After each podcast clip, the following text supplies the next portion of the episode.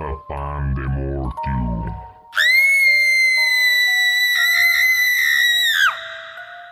Toma, mijito. Un pan para el susto. El único pan que no te cura el espanto.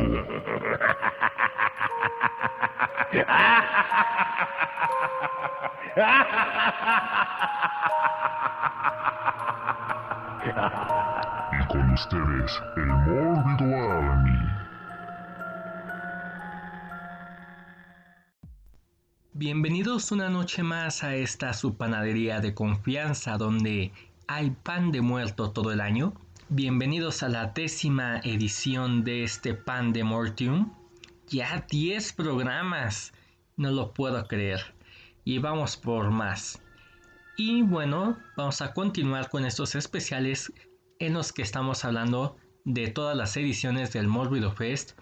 Ya a nada de que sea la edición 2020 la que corresponde a este año, pero vamos a hablar el día de hoy de la novena edición perteneciente al año 2016 y ya saben, primero vamos a presentar al Mórbido Army presente, empezando por las chicas el día de hoy, la única chica presente, Osiris. Hola Osiris, ¿cómo estás? Hola Charles, pues ahora soy la única chica y casi siempre dominábamos, pero seguimos presentes. Me encuentran en Twitter como Osiris, Hates o Hayes, nunca lo sabremos. Muchas gracias, así es. Hoy toca que predominen los caballeros y uno de ellos es Mr. Timosh. ¿Cómo estás, Timosh? Hola, hola, Mórbido Army y los Morbids que nos escuchan. Sí deberíamos decirles así, ¿no? pues aquí contento para dar eh, seguimiento a este tema que hemos estado tratando las últimas semanas. Y pues a darle.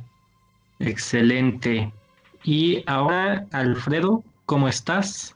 Hola Charles, hola chicos, muy buenas tardes, muy buenos días, muy buenas noches, dependiendo la hora a la que nos estén escuchando en este podcast. Esperemos hoy darles nuevas eh, aventuras y nuevos bríos para que se emocionen más. Ya todo esto en cara al próximo Mórbido Film Fest 2020.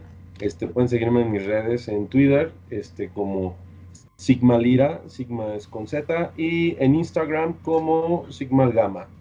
Gracias. Así es, ya estamos a nada de el Mórbido Fest 2020. Y por último, me presento yo.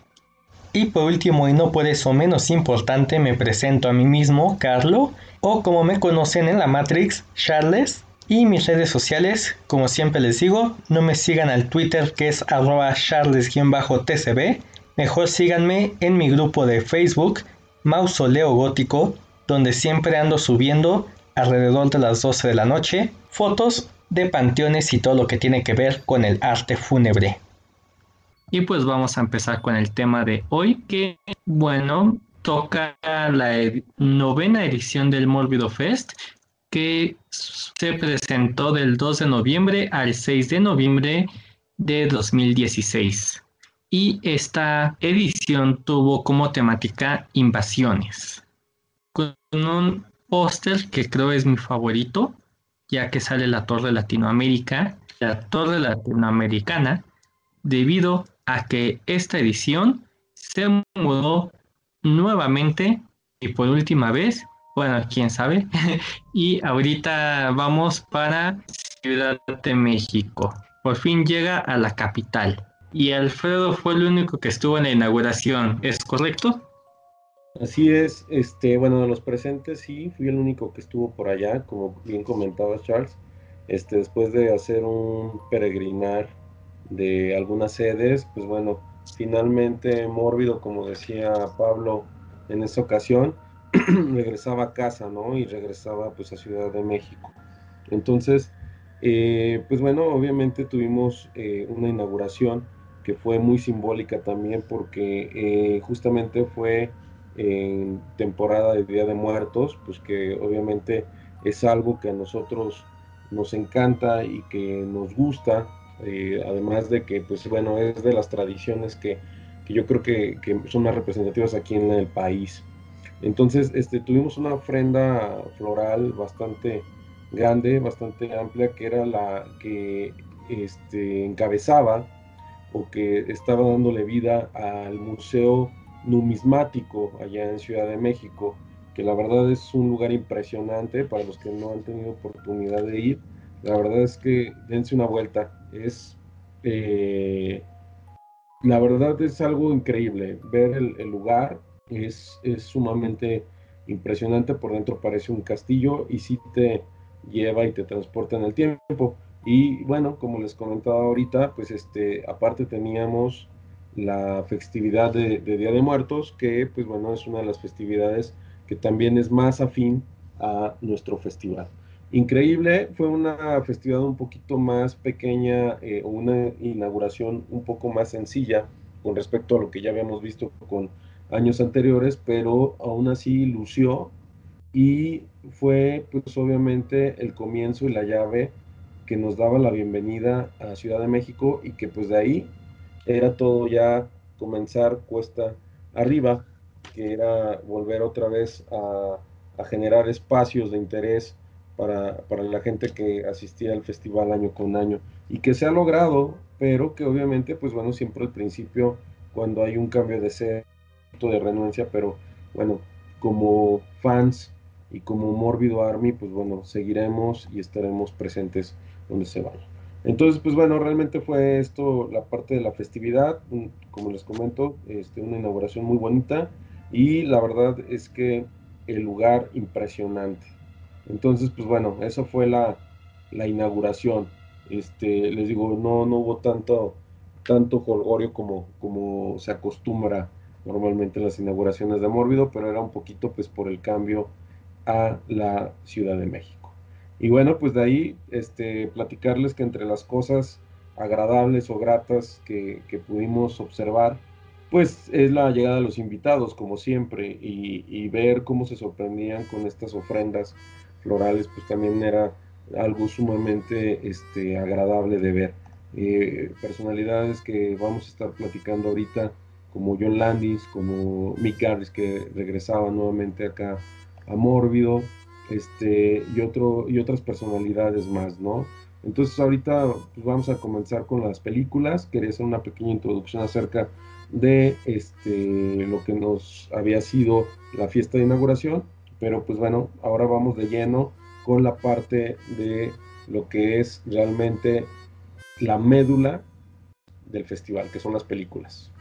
Y antes de irnos a lo que sería ya la selección de Morbido, Mm, pues cabe destacar que Cinepolis eh, presentó varias películas clásicas de terror en varias de sus sedes, eh, esto con el sello mórbido y también presentándose como sala de arte, su ya este, conocida sala de arte, donde estuvieron presentando del 28 de octubre al 2 de noviembre las siguientes películas: El Exorcista, Psicosis, Scream, el bebé de Rosemary, Tiburón, Carrie, Pesadilla en Calle del Infierno, Viernes 13 y Del Crepúsculo al Amanecer. ¿Alguno de ustedes asistió a alguna de estas películas? Yo, yo asistí. En aquel entonces yo vivía en, en el norte de la ciudad, entonces fui al Cinepolis del Rosario y vi la del exorcista Rosemary Baby. ¿Por qué? Porque estaba sedienta de películas de terror y todavía faltaba para la selección de largometrajes que era hasta el 3. Y pues siempre es bonito ver estos, esta selección de films clásicos en pantalla grande y con palomitas. De hecho, yo también pensaba ir debido a que mamá pues de repente no le gustan algunas eh, películas muy arriesgadas del el festival y cuando vio este cartel dijo, ay, deberíamos de ver El Exorcista, ya que es una de sus películas favoritas. Eh, y yo quería ir a ver la de Pesadilla en Elm Street, ya que es una de mis favoritas, pero pues realmente no asistimos a ninguna de esas funciones, ya que normalmente siempre estamos viendo eh, lo nuevo en cartelera, hasta que llegó la pandemia, ¿verdad? Bueno, sí, justo como comentaba Charles, pues este, hubo esas actividades que fueron como previas, pero que también ya nos sumergían en la atmósfera que nos presentaba el Mórbido Film Fest 2016. Y bueno, este, comenzaban las actividades también con una charla, un masterclass, a cargo de nuestro querido eh, director argentino Adrián García Bogliano, en el cual eh, la charla se tituló Carrie, del libro a la pantalla, y bueno, nos mostraba este, sobre todo la parte técnica y la parte de cómo había sido filmada esta, esta película, aunque obviamente él no estuvo involucrado, bueno, pues nos mostraba todo lo que era el conocimiento que él puede tener a través de, las películas que ha filmado y nos mostraba un poco más o menos de cómo Carrie este, había sido grabada. Entonces la verdad que, que, fue también algo bien, bien grato porque hay que recordar que anteriormente también Mórbido estuvo trabajando con bibliotecas este, para poder tener como esta expansión del festival y que no solamente fuera cine, sino que también tuviera unas cuestiones culturales diferentes. Y acá no fue la excepción. Además, llegamos a Ciudad de México nuevamente, este, por primera vez con, eh, o bueno, ya en, en forma más bien eh, con, el, con el festival y aparte de esto, pues tener una masterclass en la Biblioteca Vasconcelos, pues fue simplemente genial. No sé si alguno de ustedes fue, chicos, para allá. Yo no tuve la oportunidad de ir. A lo que fui fue días anteriores a este, al Centro Cultural Digital. Pasaron una de mis, de mis, películas favoritas del mundo mundial, que fue la de este, Las Brujas. Ok. Este, nunca la había visto en pantalla grande. Digo, esa película siempre la veía en el Canal 5, en las mañanas, sábados o domingos. Entonces cuando vi que iba a estar en el Centro Cultural Digital, porque el Centro Cultural Digital fue una de las sedes también de, de, del Festival 2016, y no perdí la oportunidad y fui a ver las brujas y estuve muy contenta, de hecho fue en la mañana. Pues es que son cosas que ya empiezan a ver este, y que seguramente mucha gente se va a dar cuenta ahorita, que ya estando en Ciudad de México, pues las cosas ya iban a ser un poco distintas, ¿no? Aparte, pues bueno, ya echaban mano de lugares que tenían renombre, y que, eh, pues bueno, son lugares que también eh, te ayudan a que se amplifique la experiencia. Por ejemplo, el Centro Cultural Digital, a mí me tocó ir a ver cortos también, y es un lugar padrísimo y, te encanta poder ver ahí algo que tenga que ver con Mórbido. Igual hablamos de la biblioteca y este, de algunos otros lugares, ¿no? Entonces, eso creo que eh, es como un plus que, que se le dio a este festival aparte de regresar a Ciudad de México, donde pues bueno, a ustedes les quedaba mucho más cerca todo, este, bueno, me refiero, por lo menos eran de casa, porque pues cerca es un decir, y este, pero nos damos cuenta que, que ya había otras intenciones con el festival y que el festival seguía creciendo, ¿no? Como lo hemos mencionado en eh, podcasts anteriores, pues es que al final de cuentas Mórbido Film Fest es un monstruo, tiene vida propia y pues sigue creciendo y creciendo y creciendo. A mí me gustaría añadir algo ahí de, de, lo que mencionabas de la plática con el maestro García Bogliano. Ajá. Yo no pude, no pude asistir y, y, de hecho muy pocas veces lo he escuchado eh, en público, solo, bueno, en las presentaciones de sus, de sus películas. Pero fíjense que hace eh, una semana estuve leyendo su participación en un libro que hizo Pablo Guisa sobre Carlos Enrique Tabuada. Y es un tipo, pues por, por demás elocuente y analítico. Me, me, fascinó. No había visto ese, ese lado de García Bogliano me imagino que es lo que, con lo que te topaste en esa conferencia. Sí, Pero sí, sí, es, sí. Un, es, Un, cuate muy elocuente. Por ejemplo, en, el, en, en, lo que les comento sí del libro, rápidamente les diré que es, eh, habla sobre muchos aspectos, sobre la feminidad en, en los conceptos que manejaba eh, Tabuada sobre además la, la, explotación de esto en los en cine a nivel mundial de su época. Está muy, muy, muy clavado y, la verdad escribe muy bien. Me imagino que en las conferencias debe ser igual de elocuente. De hecho, justo como tú habías comentado ahorita, mi, estimado Mr. Timosh, también a mí no me había tocado escucharlo como en conferencia, me había tocado escucharlo igual este, en presentación de, de sus películas o incluso en presentación de alguna otra película este, a nombre del, de algún director, pero no, no me había tocado este eh, que, eh, que, viéramos una masterclass con él y la verdad yo quedé súper satisfecho, ¿eh? O sea, la verdad te lo platica como si fuera este eh, un libro y como si tú lo estuvieras leyendo, o sea, realmente ni aburrido ni nada y con mucha este ahora sí que con toda la, como dices, toda la elocuencia, todo lo que le ha dejado este pues ser director y justamente eso creo que es todavía como un plus aún mucho mayor, algo que, no mucha gente tiene y pues bueno, esperemos que próximamente nos tengan preparado otra sorpresa así. Y corríjanme si me equivoco, pero es a partir de que Mórbido llega a la Ciudad de México que se expande en el sentido de que empiezan a hacer ya más eventos fuera de las fechas del festival. Si ya lo tenían haciendo desde antes. Bueno, en teoría, bueno, yo eh, digo, no estoy allá en Ciudad de México, pero eh, por ejemplo, eh, creo que hubo un acercamiento mayor. En el caso de, lo que había con el autocinema, que, que existe con el autocinema este, en fechas fuera del festival, también lo que hacía, hacían allá en Cinemanía, pues bueno, como que empezó a reforzar más todo esto. O sea, eh, pues realmente ya, ya comenzaban a coquetear desde antes. O sea, no, no, no fue que esperaran la incursión eh, total. Creo que desde antes ya comenzaban a hacerlo, como que no dejaban desprotegida a Ciudad de México, pero justo cuando se da el cambio ya de sede con el festival principal, este, pues creo que empieza a haber más, más elementos, o se nota por lo menos un poco más de movimiento, pero eso no quiere decir que anteriormente no lo había. Sí, yo, yo coincido eh, con, con, Alfredo. Sí se, sí se ve como exponenciado esto de, las, de los eventos, pero desde antes, si te acuerdas tú que, llegaste a escuchar eh, Radio Mórbido, me imagino que un poco antes de esto, ya había de pronto eh, boletos para premiers que eran exclusivas, bueno, o, que conseguían boletos ellos, incluso en el, que habrá sido como en el 2013, cuando iba a salir la película de, Batman, la última, no me acuerdo si fue 2013 o fue un poco antes, de Dark Knight Rises.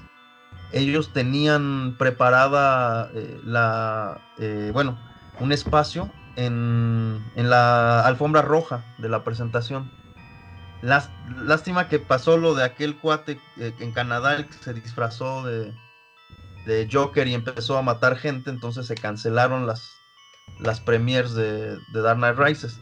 Pero sí, ellos ya estaban un poco metidos en ese medio. Nada más que como mencionas, cuando se, se van para la Ciudad de México, se empieza a, a ver esto exponenciado, empezamos a ver más eventos, Incluso ya, ya hablaremos en el 2017 de, de, cuando hubo películas todavía unos días después del festival en, el, en la sala de cine de, Diana. Sí, así es.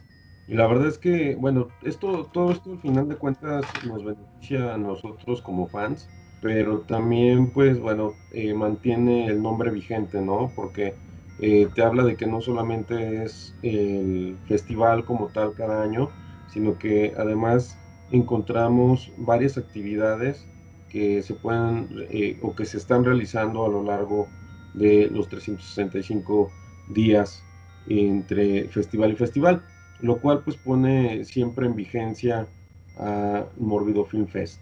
Pues simplemente se ve con el número de, de, sedes que ya había para este 2016. Digo, eh, muchos, por ejemplo, es tu caso, Alfredo, que en Diana, Universidad, entró Autocinema Coyote para este año, en el Centro Cultural Nagarro, que bueno, eh, yo fui ahí un día a ver este cortos, muy bonito por cierto ver ahí cortos, es, es, hermoso ir al Centro Cultural El Nagarro, el Centro Cultural Digital que ya hablamos, que también ahí había cortos, en Forum Buenavista, que ahí me tocó estar a mí la mayor parte de las películas, Biblioteca Vasconcelos, donde tú ya comentas, y el Jardín Pushnik en la Roma, que bueno, adelante yo platicaré que ahí estuve muy padre todo. Perfecto. Pues bueno, creo que eh, pues vámonos de lleno ya las películas, ¿no? Vamos a comenzar ya con con las actividades este, en salas de cine, porque creo que aquí, no sé, ahorita me corrige si me equivoco, Osiris, tú sí estuviste eh, asistiendo a otras salas que fueron diferentes al cine Diana, ¿no? Así es, estuve mucho en Buenavista, fui al Diana, pero casi todas estuve en Buenavista. Perfecto. Bueno, pues así ya compartimos diferentes puntos de vista. Pues este le cedo la palabra a la señorita, si gusta comenzar, mi estimado Osiris, con las primeras películas. Ok, viernes 4 de noviembre. Eh, asistí a una película llamada La sangre del gallo. Esta película eh, me parece que no mucha gente la fue a ver, bueno, no fue a verla mucha gente, vi ahí en el, en Diana. Es una película argentina. Ahorita estaba buscando y está en Prime Video, por si la quieren ver. Okay. agréguenla a su lista La sangre del gallo, película argentina. Este, al ser latinoamericana, pues eso ya saben, este, balas violentas y demás. En resumen, un joven, despierta malherido, eh, no sabe dónde está, está en un lugar misterioso. Y bueno, este, mientras va pasando la película, empieza a recordar qué pasó, eh, por qué está ahí. Y bueno, en esto se desenvuelve esta película. Entonces, al inicio es, es una terrible interrogación esta película. Y ya mientras va avanzando, eh, va este pues tú vas descubriendo junto con, el protagonista qué es lo que le sucedió. Muy buena película, para que le agreguen ahí en su Prime Video. Todavía está. De hecho, esta primera estuvo en Netflix. Eh, pensé que iba a encontrar ahí, pero no me llevé la sorpresa que está en Prime Video. De Mariano Davidson. Por ahí tuve oportunidad de conocerle y platicar un, poquito con él. Bueno, me lo presentó realmente Abraham Castillo, que pues con él estuve allá en, en Buenavista. Y tú dale con otra película. Bueno, mm, pues el viernes, primeramente me tocó ver Are We Not Cats, este, ahí en Cinepolis Diana, este, una cinta que para la gente que luego es muy quisquillosa, con algunas fobias, pues bueno, no es recomendada para ellos. Este, tiene, habla del síndrome de Rapunzel, o de esta gente que come cabello. Eh, de ahí su nombre, ¿no? Este, de hecho, hay un padecimiento, eh, ahorita lo estaba buscando, se llama tricotilomanía, que es este, la, eh, la fobia de, o esta situación de estar comiendo cabello constantemente. sí era una película que no, no era para todos, pero también era o iba manejada con mucho humor negro y algunas situaciones que pues eran eh, desagradables en pantalla, lo cual hacía que la película todavía fuera buena. Ahí, pues bueno, la estuvo presentando su productor, Joshua Sobel, un chavo que nos cayó súper bien, muy buena onda. Y este, y pues bueno, esa película desde el principio, Abraham también, este, Abraham Castillo nos dijo, tienen que verla. Dice, porque dice, ya comieron, y les comentamos, pues, este, pues no, todavía no. Dice, perfecto. Dice, para que no tengan nada que vomitar.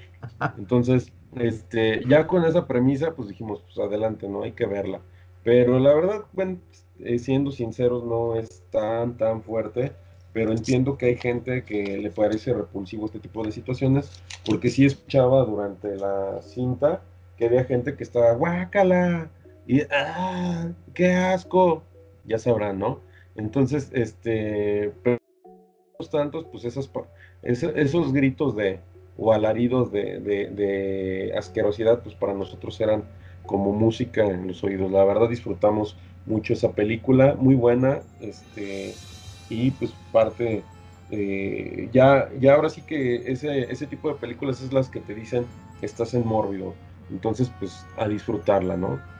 No sé si alguien más vio otra ahí en Cinepolis Diana, Mr. Timosh, o... Yo vi esa de, de Are We Not Cats y también me encantó, ¿eh? ¿eh? Además de que la trataron de hacer como... Como de estas películas donde te quieren confundir en un momento, ¿no? Que, sí. Que ves, ya no sabes al principio si estás viendo lo que les está pasando a los personajes o si está en la cabeza de alguno de ellos y de pronto te van desenmarañando que es peor que lo que está en la cabeza de ellos y que, que de a tiro están muy enfermos. Pero sí, es cierto o no, creo que, que la película es disfrutable por eso, ¿no? Sí, sí, por lo, bueno, como lo, lo fuera de la sobriedad de la película, porque eh, hay muchas que, que, tratan de irse por una línea y esta pareciera que la, la, torcía mucho. Entonces, yo creo que eso como que te ayudaba a que todavía estuviera mejor porque no tenías ni idea de qué iba a pasar después. O sea, decías, bueno, y ya este, están ahí juntos, ¿no? La pareja esta y de pronto, ah, caray, ya amaneció él sin, sin cabello, ¿no? Cosas así. Sí, sí, sí. O, o, o, el hecho de que estuvieran además en una cabaña aislada en Alaska y que, que hiciera que todo estuviera como más tétrico porque sabes que si pasaba algo nadie los iba a ayudar y así pasa, ¿no? Entonces se, se torna todo así como, como raro, como, como una situación muy atípica y eso yo siento que al espectador, bueno, los que nos gusta ese tipo de, películas, pues es lo que nos gana, ¿no? Porque te, te, te lleva así a algo impensable y el final que tiene además es buenísimo, es, es una mezcla entre sorpresivo e hilarante eh, bueno, sí. a mí me encantó. Sí, por eso te digo, pues bueno, es que no es algo como de lo convencional. Entonces, este, pues bueno, parte de lo que te ofrece en el catálogo eh, ese año del 2016, eh, Mórbido. Y la verdad es que, bueno, para hacer mi primera función, yo dije, este año pinta a que está súper bueno. Y sí, digo, la verdad es que no me, no me decepcionó. Sí, estuvo muy bueno. La verdad, yo no pude ir a mucho ese, ese año. Eh, yo, yo vivía bastante lejitos en Saltillo, entonces me lancé, pero no pude estar muchos días. Y esa, la verdad, fue una muy grata sorpresa. Fue de esas elecciones que solo podías ver en Mórbido, que no importaba dónde fueras, solo iban a estar ahí. Sí, de hecho, fíjate que esa película la he vuelto a buscar este, porque me interesa verla nuevamente. Eh, seguramente pues la voy a ver ya desde otra perspectiva, pero pues no, no me ha tocado encontrarla. Por, si hay alguno de los radioescuchas o pod escuchas este, nos tiene por ahí la, la conseguirla, pues bueno, échenos un grito, ¿no? Sí, sí, que nos echen la mano porque yo también en, en, su momento la estuve buscando un rato y no, no logré encontrar una plataforma o un lugar siquiera de dónde descargarla, ¿eh? está, está muy esquiva. Sí, no, y aparte, bueno, pues a lo mejor algo que no saben nuestros amigos que nos están escuchando ahorita es de que muchas películas cuando llegan aquí a Mórbido este, son películas de festival, entonces no tienen corrida comercial y pues desafortunadamente no las vuelves a ver. De hecho, este, bueno, algo que yo sí hago, eh, no siempre, pero hay algunas películas que, por ejemplo, eh, si sé que tienen corrida comercial eh, y que se van a proyectar en Mórbido, a lo mejor a veces no las veo. Al menos de que, pues, por ejemplo, sí sean de un director que me interese y que, pues, obviamente la va a presentar, porque eso también le da un plus. O sea, no nada más es ver la película como tal, porque en ocasiones pues tienes esta parte de las preguntas y respuestas al final de la película y eso te, pues, te enriquece más eh, esta proyección, ¿no? No es como nada más voy a entrar, voy a ver la película ya, sino que también tienes esta parte que la enriquece y pues eso está súper genial. En ocasiones por eso vale mucho la pena, aunque sepas que va a entrar a corrida comercial, verla en, en Mórbido, obviamente. Sí, claro. Sí, sí, es un, es un plus, está muy bueno. Digo, hay cosas que a lo mejor ya les tocará en el, en el 2017 o en posteriores de películas que se han eh, presentado ahí, que después las hemos visto en el cine y que se sabe que van al cine, pero que uh -huh. no es lo mismo. Eh, un caso así clarísimo, el que habíamos hablado de Gran Piano, ¿no? De Elijah Wood. Sí. O sea, sabíamos que eso iba para el cine, iba a ser eh, una película comercial, ya lo era. Pero no era lo mismo esperar a, a, a verla ahí pagar tu boleto, eh, que a lo mejor te iba a costar un poco más que, que cuando saliera en el cine, pero que ibas a poder eh, verla y hacer preguntas y escuchar. Por ahí hubo una persona, me acuerdo que esa vez de Elijah Wood, que su pregunta fue si se podía tomar una foto con él. Pasó y se tomó la foto. Entonces son cosas que no pasarían cuando vas a, al cine comercial a ver la película. Bueno, a lo mejor le dices al cácaro que si a la, a la salida tomas una foto con él, podría ser que te escuche pero Sí, hasta claro. ahí. Pero, no, definitivamente no va por ahí. Sí, ya después todo el mundo quiere arrimarse por las fotos, pero sí, al que le tocó primerizo, pues suerte y, y vámonos, ¿no? Oigan, Sí. este, fíjense que ese día también, este, después de, de esto de Are We Not Cats, este, vimos Terror 5, que la presentaron dos hermanos argentinos, Sebastián y Federico Rothstein, y eh, no sé si ustedes la vieron la película. Sí, sí, estuvo, bueno. estuvo muy padre, ¿eh? Ajá, eh, es lo que te iba a comentar, ¿qué tal te pareció? Porque, bueno, es como, es que es chistosa, ¿no? Porque es como una antología de diferentes historias que se conectan en una misma cinta y todo está pasando, bueno, digo, al final te das cuenta que todo está pasando en el mismo escenario, pero en diferentes puntos de, como de personajes, ¿no? O sea, estás- tienes diferentes per- personajes y cada uno está eh, como en su rollo, pero este eh, ya después todo se conjunta en una, como una cinta, como una película. Sí, a mí, a mí me gustó mucho. He, de, de confesarles que si algo en mi niñez me, me llevó al cine de género, fue el ingenio de los directores. Fue buscar hacer mucho con poco, porque muchas de las películas de terror, incluso comerciales en los ochentas, no tenían el presupuesto que tenía una Mad Max, ¿no? Ah, Ajá. era, era algo así. Entonces, ver esta película, eh, Terror 5, co- donde de hecho nos contaban, ¿no? Los, eh, estos directores que, que originalmente iba a ser Terror 7, pero que no les alcanzó para, para hacer Sí. siete historias. Entonces, pues, pues me agradó por la propuesta, eh, digamos, tan modesta en presupuesto y a la vez ambiciosa. Yo creo que estaba muy padre, tenía la- algunas historias que te tensaban realmente y ellos lo comentaban, o sea, la hicimos con lo que, lo que le dan en catering a, a las otras películas. Entonces, Sí. eso, creo que eso era lo que valía mucho la pena de, de Terror 5. Después, me, una vez me la encontré en un Walmart en, en Laredo, Texas. Cosa, cosa Oh. curiosa, pero no la, no, la verdad es que no me la compré porque estaba medio cara. Yo creo porque eran, era una tirada muy corta de DVDs que hacían y, y sí, eh, eh, sí las dejaban muy caras. Pero sí, sí la llegaron hasta editar a, a DVD y les digo, pues una película que se hizo con tan bajo presupuesto, quiere decir que lograron hacer algo rescatable. Sí, sí, sí, sí, porque pues bueno, eh, desafortunadamente, bueno, como platicamos ahorita, ¿no? Muchas películas no llegan a tener producción y seguramente de todos estos años en los que hemos asistido a Mórbido, muchas películas jamás las vamos a volver a ver.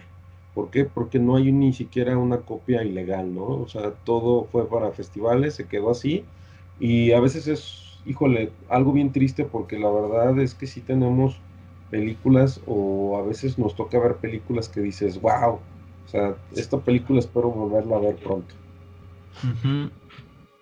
Pues sí, eso es lo que yo he abogado varias veces en este podcast y en otros eh, áreas de expresión, de cómo se puede lograr mucho con tan poco, ¿no? Y bueno, ahorita que nos estás mencionando esta película de Terror 5, pues es un muy buen ejemplo, ¿no? De cuando se tiene una buena idea eh, y, y se explota bien. Sí, es, es correcto, Carlos. Sí, eh, hace, hace poco leía de un director, pero ay, me, me- choca cuando se me olvida eh, eh, quién hizo la cita, pero bueno, a quién estoy citando. Decía que tú tenías que hacer una peli- o ser capaz de hacer una película con lo que cupiera en una mesa. Entonces, yo creo que muchos directores, digo, este era un, estoy seguro que era un director ochentero, pues tenían que echar mano de, de todo, eh, pues lo que tenían, vamos, precisamente a la mano, no, No podían darse el lujo de estar, eh, pues contratando mil extras o, bueno, ahí está el caso, ¿no? De George A. A. Romero, que a sus extras desde una playera que decía, yo salí en la noche de los muertos vivientes. Eh, Entonces, o sea, se Oh. las, se las tenía que ingeniar. También hay un director que se llama John Cassavetes o Cassavetes, que es como eh, el padre del cine independiente o el mayor exponente de cine independiente, que él literal nada más tenía una, una cámara y con eso hacía la película, ¿no? O sea, todos los actores eran sus familias, su equipo de trabajo que ya sabían que no iban a ganar nada, eh, tenían que ingeniárselas y pues pueden buscar videos en YouTube de cómo hay entrevistas o detrás de escenas de cómo crea grandes películas bajo presupuesto de cine independiente que nada más los cinéfilos, conocemos, ¿no? O vayan al ejemplo de Toby Hopper con la masacre de Texas, la primera. Eh, la, la, cuestión en ese entonces fue que él era un profesor en una universidad y lo que hizo fue reclutar alumnos. Fue reclutar alumnos, llevarlos a, lo, a locaciones. La mayor par, parte de su presupuesto se la llevó en rentar unas cámaras que no había, no había más. ¿no? Rentar, rentó unas cámaras, compró una ventana de utilería que necesitaba para la escena donde la protagonista atraviesa la ventana y de ahí en fuera eh, todo fue de bajo coste, incluso al, al, actor, el que, el que los aborda en la combi, no sé si sabían esta anécdota, es fabulosa, eh, a él le pagó 20 dólares para que de verdad con la navaja cortara su, su, palma de la mano y saliera eso. Y tenía que ser una toma porque no tenía dos manos izquierdas, ¿no? Entonces tenía que hacer eso y, y, cortarse. Y a la protagonista igual le dio no sé cuántos dólares para que corriera entre las ramas a pesar de que se sabía que se iba a rasguñar y que iba a llegar con cortadas. Porque no había presupuesto para estarle poniendo ahí eh, pues las estas eh, hebritas para la sangre falsa, nada. Entonces, órale, pues como vas, mi reina, y, vean qué clásico de película sacó. Sí, pues la verdad es que en ocasiones el presupuesto eh, puede ser muchísimo, pero pues todo depende también un poquito de, del ingenio del director y las ganas de hacer las cosas, ¿no? Porque también eso es importante. Si no tienes ganas, pero tienes mucho presupuesto, pues de nada te va a servir. O sea, no puedes basar tu presupuesto en una mala idea. O sea, definitivamente, pues no. Ya para terminar con los ejemplos, pues este Sam Raimi con la película Devil Dead, que es una de mis películas favoritas, que también lo hizo con tres pesos, ¿no? Pero vamos a continuar con el festival porque esto, ahorita me acaban de dar la idea de hacer un programa de Pan de Morton sobre películas de bajo presupuesto. Va, va, va. ¿Uno nada más? Bueno, Una sección de tres horas. Uno, pero de tres horas. Okay. que se va a dividir en tres de tres horas, ¿no? O sea, o algo así. Sí.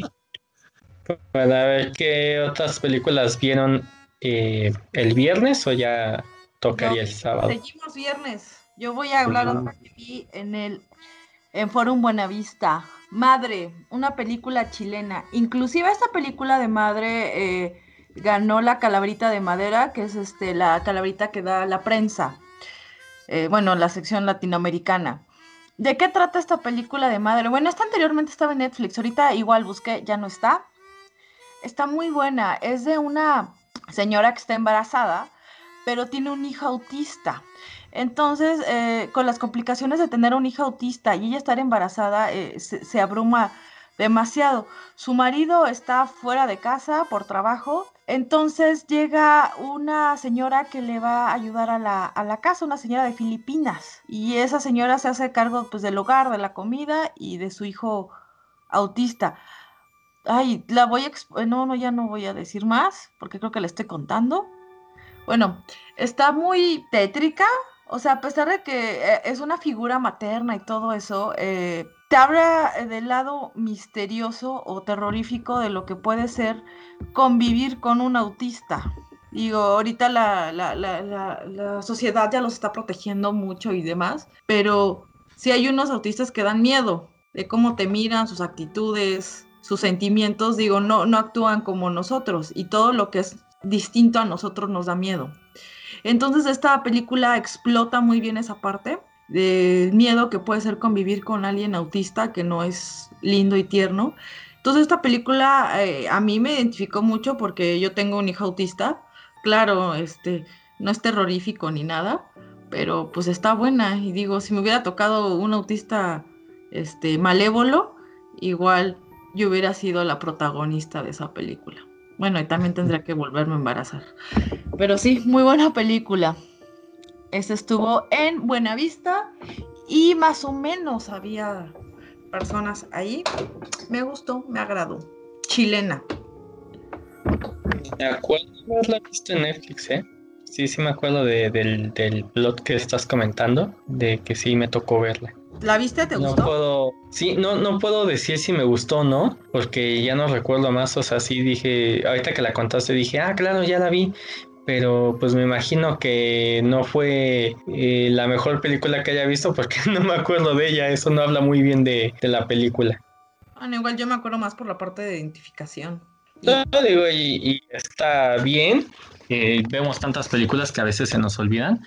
Y bueno, ahorita también que lo mencionas, aquí al menos en Latinoamérica es muy dado que, bueno, no sé si en otros países, pero al menos aquí en Latinoamérica, que es donde vivimos, que las nanas, las señoras del quehacer, luego terminan siendo las verdaderas madres de los hijos, ¿no? y eso también como que se puede, si no mal recuerdo, eso también es como un poquito lo que plantea esa película de cómo, oye, eh, a esta señora de Filipinas, oye, es mi hijo, ¿eh? Nada más te aviso, te recuerdo. Sí, otra parte que se puede tornar un poco tétrica, viéndolo de un lado extremo. Pero es como una situación común, entre comillas, puede, eh, targi- eh, tergi- tergiver- puede tergiversarse por el lado mórbido. Ok, este. Pues yo todo me lo aventé el viernes en Cinépolis Diana. Bueno, pues prácticamente todos los festivales que ahora se hacen en Ciudad de México estoy allá. Y resulta que eh, ese viernes, que pues aparte era como prácticamente el primer día de, de función, cerrábamos la noche. Bueno, en este caso no sé si ahorita ustedes vieron alguna otra en el día, en alguna Sí. otra sede. ¿Cuál viste? Todavía ahí en el Diana, antes de, de la que yo creo que vas a decir, eh, estuvo Downhill. ¿Sí la viste esa? ¿Sí, ¿Sí te la aventaste o no? No, esa no, pero platícanosla. Pues, bueno, fíjense que no soy fan de Downhill. Fue una película también con, con un presupuesto limitado, por lo que contó el, el director. De entrada era una película en habla inglesa. Y a, a pesar de que los directores, bueno, aquí en el, en el programa no veo de dónde, de dónde son, pero son latinoamericanos y decidieron hacerla eh, en inglés. Entonces, le- les cuento rápido el plot. Era eh, de un grupo de, de chavos que hacían downhill en bicicleta, en sus BMX, eh, y que uno de ellos está traumado porque su hermano falleció en esa misma ruta un año atrás.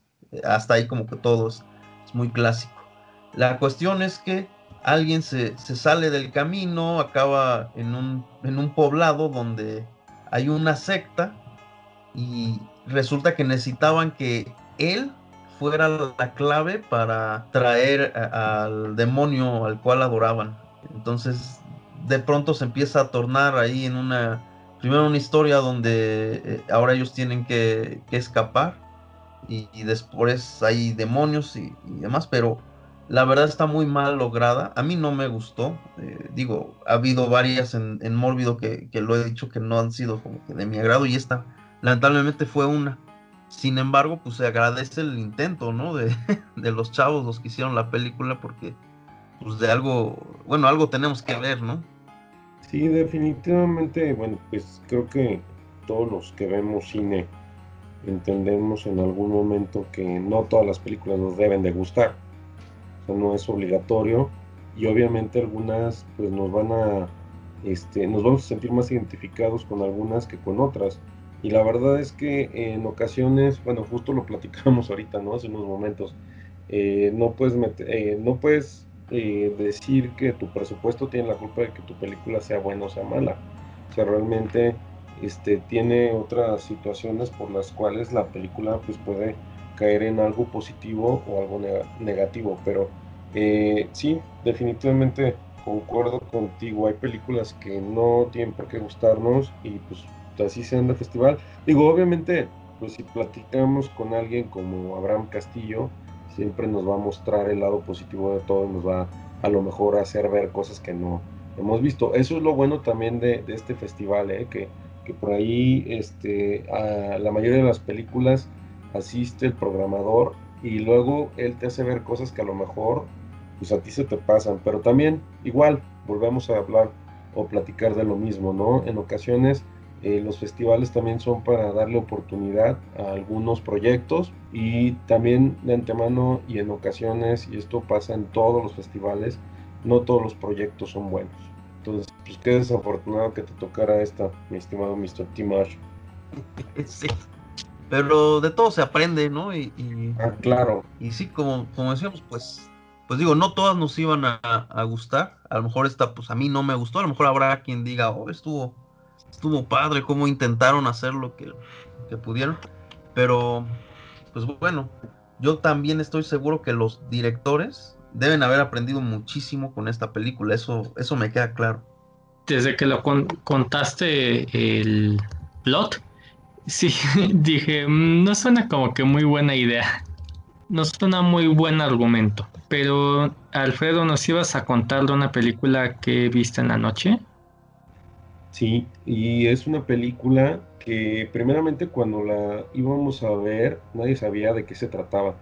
Y ahorita que les mencione cuál es, eh, seguramente muchos de ustedes la van a recordar porque incluso hubo gente que después se enteró, vio el tráiler de la película y todo el mundo estaba así como loco diciendo, ¿dónde podemos ver esta película? ¿Dónde podemos ver esta película? Y resulta que, eh, pues bueno, nosotros a veces comentábamos, pues es que ya la vimos. No, ¿cómo es posible si no todavía no se estrena? Bueno, es que tuvimos una, este, pues por ahí una de las ventajas de asistir al Mórbido Film Fest es ver esto, ¿no? Estas películas también en primicia. Pues resulta que llegaron dos personas canadienses, este, Jeremy Gillespie y Steven Konstansky, que pues, obviamente son chavos que nadie conocía y pues, la verdad, sinceramente yo tampoco, pero de repente, pues bueno, comienzan a ver los diálogos y nos empiezan a decir que ellos eran el equipo creativo detrás de Pacific Rim de Guillermo del Toro. Entonces, este, pues ya cuando te empiezan a decir eso, dices, ah, órale, va, va, va, pues ya hay como una empatía, ¿no? Con esta, con esta parte, como que dices, órale, y bueno, ¿y qué proyecto nos traen? Y dicen ellos, pues sabes qué, nosotros queríamos hacer un proyecto donde fuéramos libres, donde fuéramos, este, pues obviamente los directores, que fuera un proyecto de nosotros, y que fuera un proyecto que estuviera basado pues en lo que es este el ecosistema, atmósfera o como quieran llamarlo, de Lovecraft. O sea, era una historia con tintes Lovecraftianos en la cual, pues bueno, ellos querían derrochar pues la parte de la creatividad, ¿no? Y pues resulta que ese día vemos una película que se llama The Boy.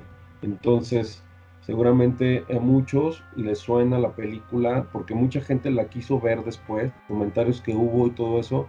Y mucha, yo la verdad sí, bueno, de esta película vi que mucha gente sí se daba de golpes en la pared porque decían, ¿cómo que estuvo en, en Mórbido, no? Digo, que también llegó a pasar con otras películas, unas de Nicolas Cage, que, vamos a platicar en próximos festivales, que también mucha gente decía, pues es que, ¿dónde la vieron? No, esto, lo otro, no, pues en Mórbido, no hay de otra. Y bueno, The Void, pues este, no sé si la vieron ustedes, chicos, eh, o la vieron después.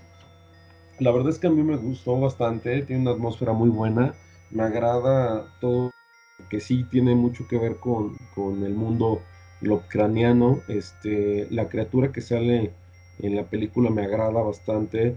Eh, es una película que a lo mejor sí le faltó un poco en cuestión eh, de dirección, tal vez, porque pues, hay que recordar que estos chicos son directores, pero son directores creativos. Entonces, no es lo mismo que un director pues, como tal, ¿no? Entonces, eh, sí, sentí que le faltó por ahí algo, pero la verdad es que es una película que todavía sigo viendo y la disfruto bastante. La verdad me gusta, me gusta la película. Este, sí siento, les digo nuevamente que faltó por ahí poquito. Y aparte los chicos súper agradables, ¿eh? la verdad es que también nos platicaron un poco lo que es trabajar con Guillermo del Toro, que fue también como la parte del plus, ¿no? O sea, este, ellos te comentan que pues gracias también a haber trabajado con él, pues se les abrieron las puertas, eh, ya que Pacific Rim pues, fue un proyecto grande eh, y, desde ahí se abrieron puertas para ellos y pues decidieron aprovecharlas este, de esta forma. Eh, creo que traían por ahí un proyecto también entre manos de, este, en tiempos recientes, estos dos chicos, pero no, ya no supe, ya, ya no les seguí la pista, pero por ahí también querían hacer este, como una como una secuela de The Void, pero pues, creo que no, no se logró. Lo de la, lo de la secuela era broma de ellos, creo. Sí. sí, porque de hecho un cuate mío les hizo la pregunta, pero ellos estaban así eh, como bromeando, porque decían, ah, sí, vamos a hacer una donde un cuerpo elite va a tratar de, de rescatar a gente de The Void, se va a llamar Into the Void. Y se atacaron de la risa, pero creo que porque estaban estaban así como haciendo algo tipo Halo, o sea, burlándose de algo así. Oye, no, y que además existe una película llamada así Into the Void. Sí, exactamente lo que te iba a decir. Ah, nunca la he visto. No, tienes que verla. Sí, Y ahorita apenas me estoy enterando que esa película de The Void es de los creativos de, Pacific Rim, no, no sabía, ¿eh? Pues te digo que nosotros lo supimos hasta ese día porque nos lo comentaron ellos. O sea, eran los directivos eh, los directores creativos de, Pacific Rim, de la de, la película Guillermo del Toro. Y fíjate que, bueno, creo que no, y no sé, a lo mejor estaba, ah, pues ya comentó Mr. Timosh que estaba ahí, pero incluso se les notaba, ¿no? Que, eran como primerizos en esta parte y, y, se les notó un poco nerviosos a los, a los chicos cuando estaban en el QA este, sí se les notó un poco nerviosones porque eh, siento que, hasta ellos mismos este, te transmitían esa parte de, de que de no saber si, si habían cumplido con las expectativas de lo que querían o no. Pero déjame decirles que, bueno, la verdad es que los póster, este, todo el material que, se estuvo mostrando eh, o que, que, tenía relación con la película, bueno, digo, ya después yo lo entendí, eh, pues estaba bien logrado, pero pues a lo mejor era la inexperiencia de dirigir como tal lo que los estaba orillando de repente a, estas partes nerviosas de, en algunos momentos de la presentación, pero a ver, bueno, de todos modos, no me han dicho, ¿ya la vieron? Sí. No. ¿No?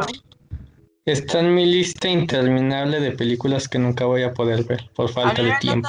el tigre. No, sí, en serio. Ahorita tengo un disco duro. Tiene 365 películas. No, ya 560 películas, perdón. No, pues sí está cañón. Chale. Sí valió muchísimo la pena para mí. Digo, ya no vi más, creo, en todo el festival porque ya me regresé, pero pero esa me dejó satisfecho. Estuvo pues muy padre, eh, me encantó muchísimo así el, hecho de que metieran eh, su concepto tipo Cronenberg. Entonces era como un Cronenberg haciendo Lovecraft eh, y pues eso vale muchísimo la pena.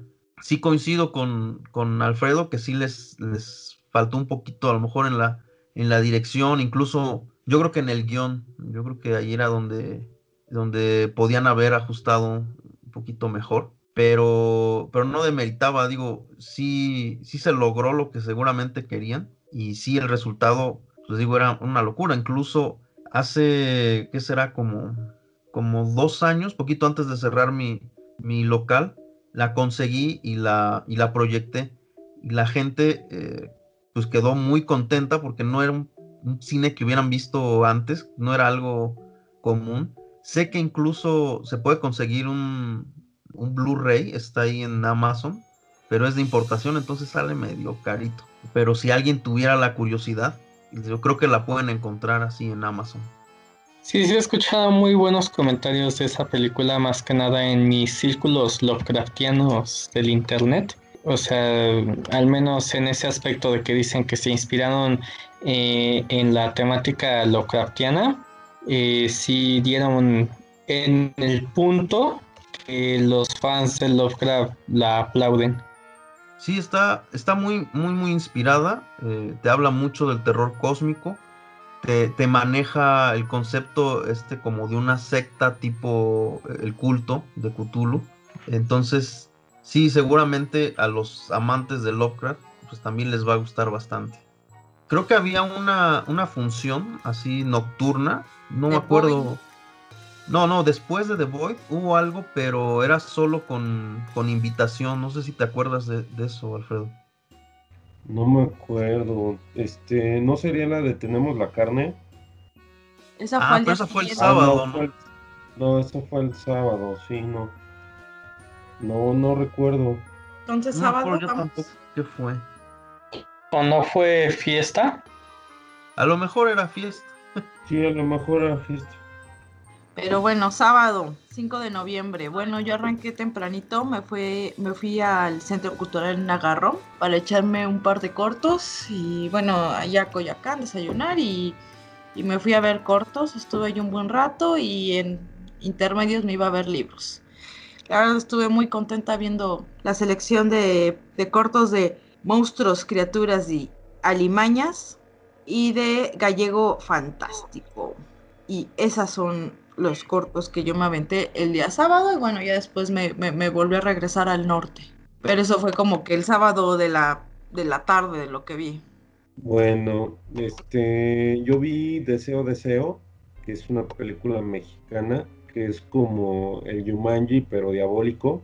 Este, esa me tocó verla en, ¿cómo se llama? En Cinepolis Diana. Por cierto, esa película se encuentra en Prime, por si alguien quiere verla. Este, no es tan mala la película, digo, tampoco es como lo mejorcito, pero pues es muy rescatable, la verdad es que este, no, no, no es tan, vaya, no, como llegan a decir, ¿no? No está tan chafona. Entonces, este, fue lo que yo vi, porque también, déjenme platicarles que el sábado, si no mal recuerdo, vimos nosotros como varios detalles por las cuestiones del tiempo. De hecho, este, algunas cosas no entramos porque estábamos preparándonos para un evento que iba a haber el sábado y al que queríamos asistir. Entonces, este, pues yo creo que te va a tocar platicar de, de tu película de una vez, Osiris. Pues bueno, además después, bueno, mi recorrido para llegar al norte pasé por, por el jardín Pushnik y vi este, al aire libre, digo, eh, tenía, por, tenía, tenía ganas de ver una película al aire libre y vi El espejo de la bruja, película mexicana, blanco y negro, muy buena película. Y digo, verla ahí en el Jardín Pushnik, ahí en medio de la, de, de la Roma, pues no tuvo comparación. Bastante agradable. Y ya termina esa, esa película. Y sigo mi camino hacia, hacia el norte. Y vi la grandiosa, gran película gore humorística llena de sangre llamada La Noche del Virgen. Inclusive esta tuvo una mención especial, esta película. Es española. La presentaron Roberto San Sebastián, director, y Guillermo Guerrero, John. Pero, ¿por qué la considero como la mejor uh, película, bueno, de las mejores películas de los 10 años? Bueno, no es para todos los estómagos, sí, por la cantidad de sangre o mermelada o capsu que, que, que utilizaron y aparte el tipo de, de, de humor negro macabro que, que, tiene. El contexto es que están en la noche vieja, ¿no? Y empieza de manera humorística de que inclusive hablan, ah, este, pues todo bien, lo bueno es que todavía seguimos teniendo a David Bowie. Para esto es una noche este, nueva el año anterior y bueno, ya sabía que David Bowie había muerto y todo eso. Es la única vez que me reí por la muerte de David Bowie, por cómo lo decían.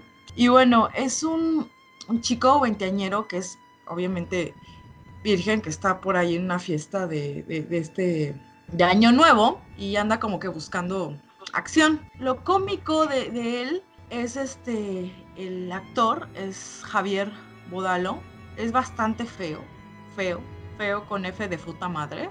Entonces su cara, sus expresiones, su cuerpo todo delgado, entiendes perfectamente por qué es virgen, ¿no? Y bueno, quiere perder la virginidad a toda, a, toda costa. Entonces conoce a, a, una mujer, este, ya madura, eh, buenona y todo eso, y se van a su, a su departamento. Todavía no voy a spoilers, no. Y la película se desenvuelve eh, estando en su departamento. Su departamento es la cosa más mugrosa e infame que me hizo sentir incómoda, pero gracioso porque este güey le valía madres todo con tal de perder la virginidad. Esta función habíamos pocas personas, estuvieron los directores en, la sala y lo más gracioso fue, bueno, además de la película, que ellos eh, hacían comentarios gritando de la película. Y eso hacía que te orinaras de la risa. Yo ya no podía, mi estómago estaba a punto de vomitar, pero de la risa. Sumándole la experiencia de, de, de, de perder la virginidad, que no sé cómo haya sido la de, la, la, de ustedes, muchachos, pero no, no, no fue la experiencia sexual más hábil que tuvieron en su vida. Y a lo mejor involucraron fluidos raros que no conocían y sangre y demás. Entonces, esto llévalo al extremo de una película gore, graciosa, más aparte en un departamento sucio, con una señora sucia. Entonces la cantidad de fluido, sangre y demás es graciosísimamente hilarante y asquerosa. Y el hecho de lo que sucede con esta señora, con él, hay rituales graciosos al final del día. Este, por ahí un, como lo describieron los directores, se nos acabó el presupuesto y tuvimos que usar un maldito nenuco es una película realmente explosiva. Por ahí también pues, leí la selección de, Abraham de las 10 mejores películas y él también, las, él también la seleccionó. Entonces, si tienen oportunidad de, buscarla o verla, aunque sea de manera ilegal, véanla, van a morir de risa. Tampoco coman o desayunen al momento de, verla. Para mí fue de la mejor experiencia que tuve en ese festival nunca en mi vida había reído tanto en una película y al final los directores, bueno, nos terminaron amando. Se, hizo un ambiente precioso en la sala de cine. Nos aventaron condones este, al final de, la película para que no nos embarace, embaracemos y demás. Porque eso tiene que ver la película sin spoiler. Y maravillosa. Y creo que es todo lo terrible que podría pasar alguien perdiendo la virginidad. Y al final me tomé fotos con los, con, los directores y ya, ya, ya se las este, enseñaré. Y, tengo una cara de felicidad tremenda. Me acuerdo que todavía cotorré con ellos en el estacionamiento de Buenavista. Estaba tan feliz, tan contenta y eso que no estaba ebria. Me puse a correr con ellos. Uno estaba en, en muletas, estaba riendo de mí. No sé, lo, los amé y ellos me amaron. Eh, fue mi mejor película. Por favor, por favor, búsquela. Y, otro ejemplo de cómo puede ser una grandiosa película con poco presupuesto. Pues es que entonces fue, fue toda la, todo el paquete completo, ¿no? Buena película, o por lo menos este, la disfrutaste y aparte tuviste toda la parte de la experiencia en vivo con los, con los directores. Pues eso está chido, ¿no? Padrísimo, o sea, muchas cosas que vi del cambio de sede al estar en, en, en, ahí en Buenavista, que digo, como lo ves, me la pasé gran parte ahí, y ya no estar en Puebla y caminar por las calles y los directores. El estar ahí en, eh, eh, en Buenavista lo, lo, recompensó todo con esa película y con los directores y con la experiencia y con la plática y con las risas. No podía beber de, de, de mi refresco porque de verdad eh, a cada momento lo quería escupir, este, las escenas eran guacala, qué rico, pero ellos al gritar con qué lo habían hecho y, demás, pero en un tono gracioso, o sea, era, era lo mejor. Nunca había tenido unos directores tan, tan participativos dentro de, de las presentaciones de películas en ruido como en esa, como en la de Noche del Virgen. Por favor, búsquenla y comentémosla, porque no tengo con nadie, nadie que comentarla, solo con Abraham. No conozco a, nadie que la haya visto, solo Abraham. Y bueno, los directores, obviamente, pero pues, no tengo contacto con ellos. Tu euforia me obliga a buscarla. Por favor, búscala, descárgala. Ay, la quiero volver a ver. La tengo que volver a ver. Ya nos quedó tarea para, para entonces. Lo buscaré en los pasillos oscuros del internet. La noche de la Virgen. Muy bien. Pues ya, ya la tengo ahí anotada para, para buscarla. ¿Es española? Ajá. También ese acento español este, hace que sea todavía muchísimo más, más gracioso. Y a pesar de que había muy, po- mu- muy, poca gente en la sala, yo creo que el cariño y también con, con los ojos que la miró a Abraham tuvo mucho, mucho que ver porque este tuvo una mención especial esta película. No, además ya me imagino los gritos de los directores con su acento español. Nos quedamos sin presupuesto. Eso es un maldito nenuco con mermelada. De hecho, estoy, sí estaba viendo ahorita y, el protagonista, este, pues cómo no olvidarlo, porque también salió en este, yo no la había visto, eh, por eso no sabía, pero salió en una película anterior que ya habíamos visto también en Mórbido, la de Capa Caída, y este, y también pues es eh, uno de los actores que sale en El Espinazo. Entonces, este, bueno, desafortunadamente no, no me había tocado verla, pero pues ya, ya la voy a buscar ahora para Y poderla aquí checar. explotan su característica de, de- de persona fea, delgada y sus rasgos de, de boca, ojos faciales, eh, lo, lo hacen ver muchísimo más lerdo. Sí, es que sí, no, no, no es muy agraciado el chico, pero bueno. Este, algo más que hayas visto tú el sábado. Esto fue el recuerdo del sábado. Cortos, eh, Jardín Pushnik, El espejo de la bruja. Digo, si no la han visto, véanla. Película mexicana ya blanco y negro. Y lo mejor, lo top para mí del festival, La Noche del Virgen. Perfecto. Bueno, pues este, para mí mi sábado fue un poquito más complicado porque tuve que andar corriendo del tingo al tango también y prácticamente no me dio mucha oportunidad de ver películas ese día porque estuve este, no queriéndome perder, bueno, pues uno de los eventos que, que al cual sí le traía muchas ganas y sobre todo porque pues bueno, venía el invitado especial de esta edición que era John Landis. Este, íbamos a tener un homenaje a él este, en el autocinema Coyote, entonces tuvimos que movernos para Polanco, pero tuvimos que andar checando las cuestiones de tiempos y todo eso para llegar pues precisamente a tiempo, porque si no mal recuerdo, creo que también igual fue evento exclusivo y era evento que, este, que nada más era limitado para algunas personas. Y sobre todo estaba esta situación de que como es un autocinema, pues obviamente había como algunas restricciones más.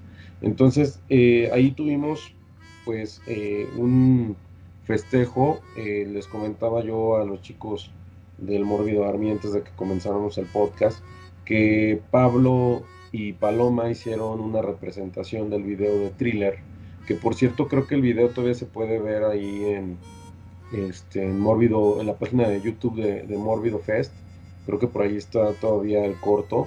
Y bueno, lo padre de todo esto es que al final eh, del corto, que es cuando surge, bueno, en el video original de Thriller de Michael Jackson, surge Michael ya transformado en hombre lobo, pues bueno, justo acá pasó lo mismo, pero resulta que era nuestro querido Pablo Guisa el que venía transformado en licántropo. Entonces es, eh, sale él, salen zombies y empiezan a bailar este, al ritmo de thriller. La verdad se armó muy, muy padre. Este, eh, yo que estaba ahí hasta el frente, bueno, pues me tocó ver eh, eh, las reacciones de John Landis. Y la verdad es que él estaba súper, súper, súper satisfecho. Sí se veía muy contento de estar aquí, se veía muy contento de que la gente lo estimara tanto, porque luego tuvimos otro evento donde llegó él también y este y pues se dio cuenta que realmente sí es muy querido acá en México y que sí hay bastantes fans, ¿no? Entonces, pues bueno, ese día fue eso eh, y todo esta to, todo este evento que se realizó, pues bueno, y, y la parte como de, de hacer el homenaje fue previo a la película de un hombre lobo americano en Londres, que fue proyectada también ahí en el autocinema y que la verdad, pues bueno, el plus que tenía era todo este evento que se hizo antes, pero pues también la, que pues el mismo director, en este caso John Landis, presentara la película. Entonces, pues ahí, este, a mí todavía no, nos quedaba todavía una función más, porque este, ese día tuvimos que correr otra vez al Diana para ver otra película. Este, en este caso, pues bueno, era una película que teníamos muchas, muchas ganas de ver desde un año anterior. Eh, ya no la habían platicado, eh, vimos por ahí un tráiler o un adelanto de esta cinta y resulta que, pues bueno, era una cinta mexicana que se llama Tenemos la carne. No sé si alguien de ustedes la vio o por lo menos la conoce.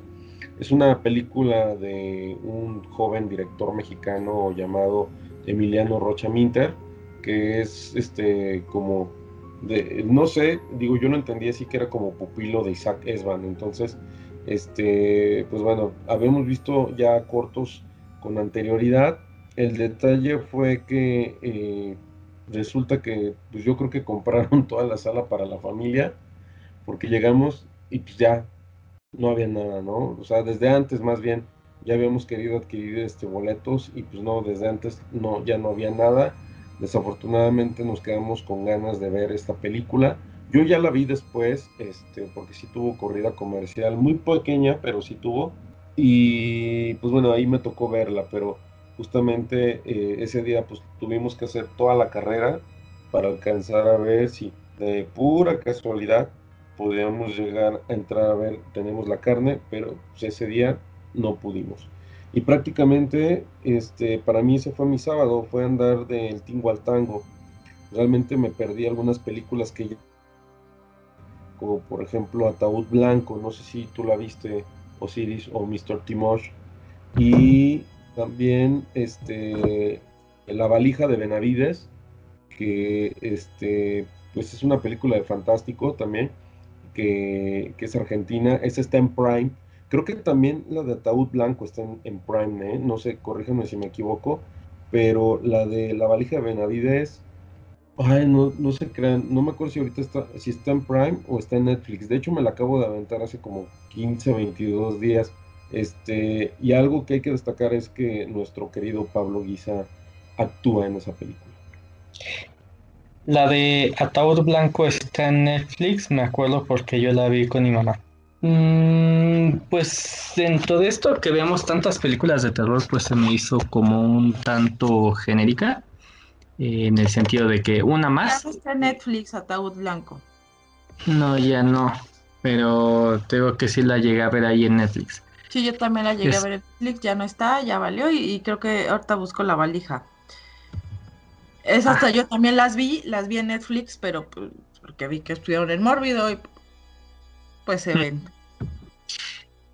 Sí, digo, no, no se me hizo mala ni nada, pero uno que ya vio tantas películas, películas de terror, pues era como muy predecible, ¿no?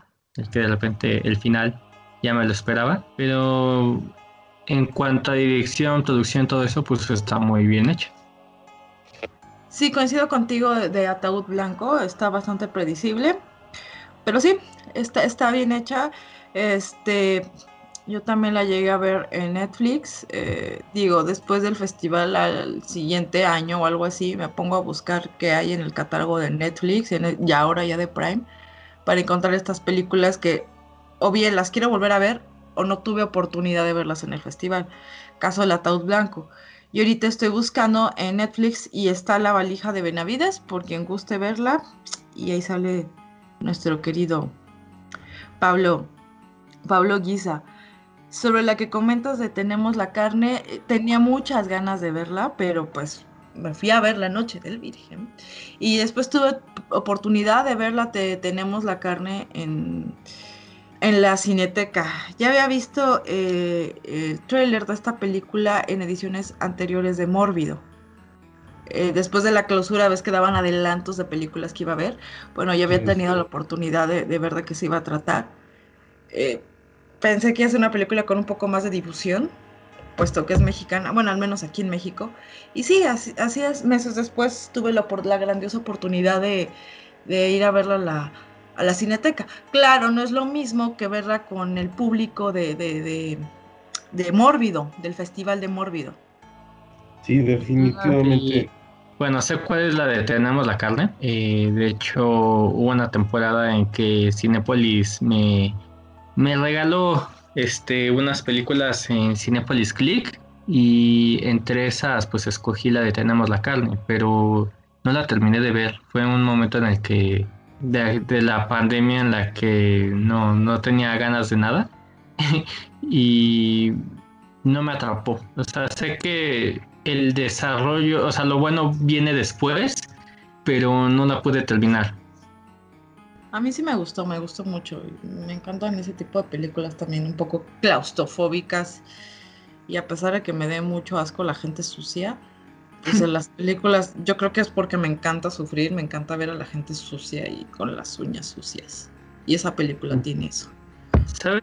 Puede haber sido que no soy muy paciente eh, con las películas y las series y cuando son lentas, no, no, no sé, tengo no les tengo paciencia, pues. Y de repente, como que un tiempo para acá, el cine mexicano de arte cree que hacer cine de arte es hacer películas lentas. Sabía que ibas a decir que esa película iba a ser de arte, lo sabía, lo presentía, lo presentía. ya, ya hice mi, mi artículo para Pandemortium de por qué no me gustan las películas de arte. No es que esté mal que existan, y hay muy buenas películas, pero es mi gusto personal. No me odien y, por eso no tengo seguidores en Twitter. Pues bueno, este, pues vamos al día domingo. ¿Qué he visto el día domingo, estimado Osiris? No, ya casi terminamos, espera. Pues es que vamos rápido. Creo que el domingo no vi nada. Ah, no, sí me fui al Diana el domingo. El domingo, domingo 6 de noviembre, el último día me fui. Abandoné Cinépolis Buenavista con el dolor de mi corazón y me fui al Diana. El único día que fui al Diana.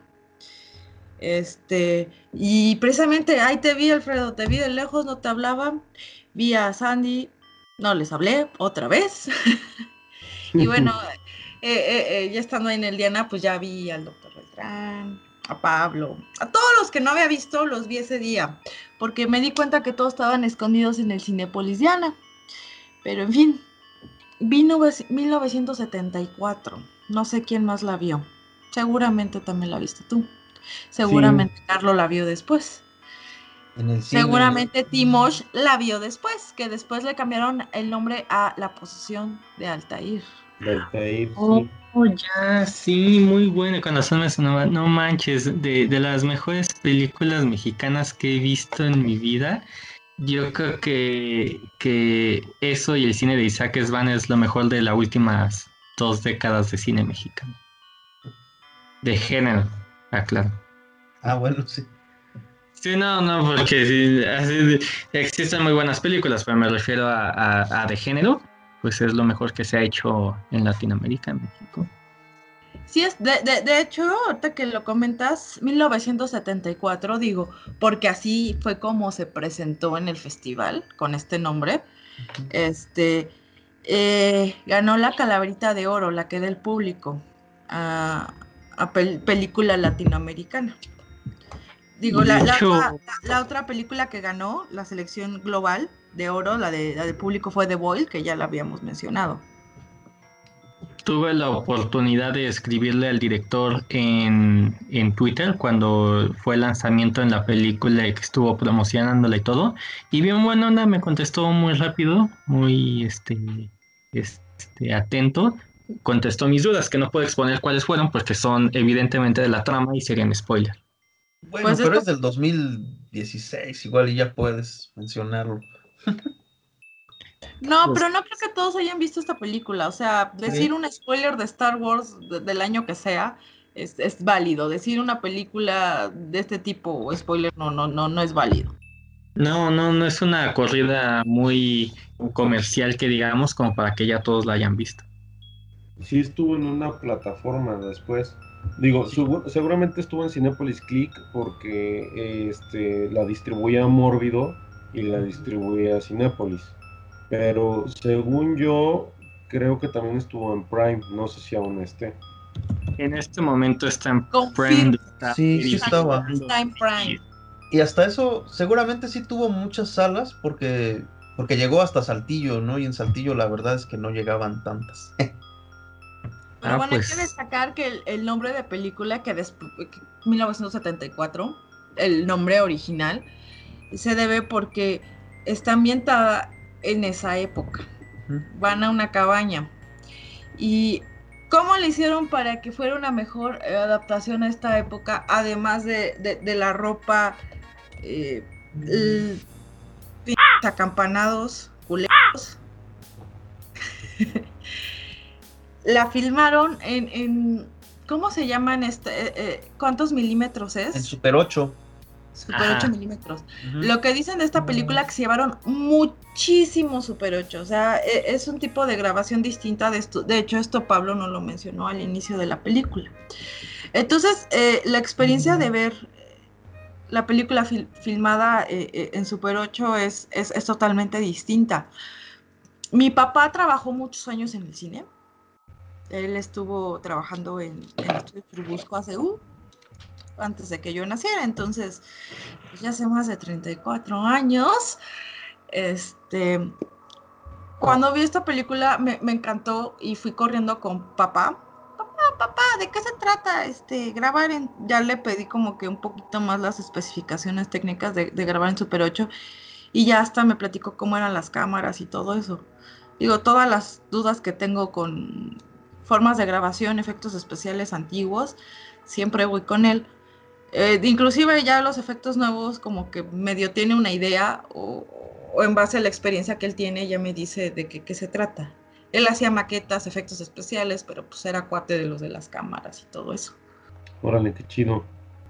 Junto con esta de. ¿Qué es? Habitación 254. Creo que son los únicos fan footage mexicanos que ha habido. ¿Habrá algún otro, incluso de otro género? Yo no, lo- no lo ubico. No me viene a la Mm. mente eh, ahorita alguna, pero te lo investigo, seguramente de haber más. Porque además es un género que es muy, o sea, el- el- la particularidad del fan footage es, hace que sea muy barato filmar.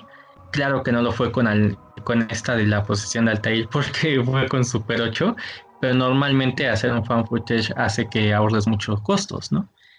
Pero investigo.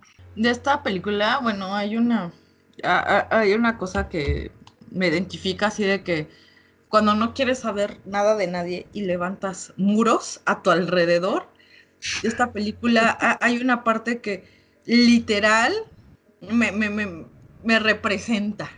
Si la ven, entenderán por qué representa de manera literal. No quiero saber nada. Quiero una pinche pared este, alrededor de mí, no quiero ver a nadie. Bueno, esa película, cuando vi esa escena dije, güey, no mames, me representa. Sí. ¿Pero qué otra película vieron ese día? De hecho, yo estoy viendo que nada más ese día vi dos y una no me gustó. Se me hizo muy fantasiosa. Bueno, digo, no es el tipo de cine que me guste realmente a mí. El de la, la de la sirena, no sé si la vieron. ¿Es la, la rusa? La China. Es China, ¿no? Sí. Sí. Ah, no, entonces no. Sí, sí, creo que yo sí la vi, pero ya después, este, no, no sé si nos hablas un poquito más de ella. Bueno. Este, si quieres primero voy, hay una antes, la de Inocuo, la de Alex Alegre. Inicuo, perdón. Bueno. ¿Cómo ves? No, está buena, está buena eh, el cambio de inicuo que en, en la Biblia sale mucho que es este como el maligno, el, el malo, el ah, inocuo que es como un adjetivo, ¿no? También Sí. totalmente. Yo cuando iba con los con los me decían mucho inicua.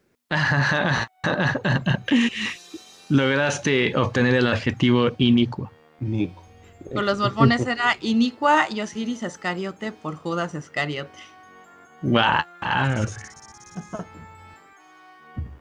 Oigan, Bueno. hay, hay al- hay una que se nos pasó del sábado, digo, yo no lo mencioné porque yo ya no estuve, pero eh, estuvo Vuelven ese día.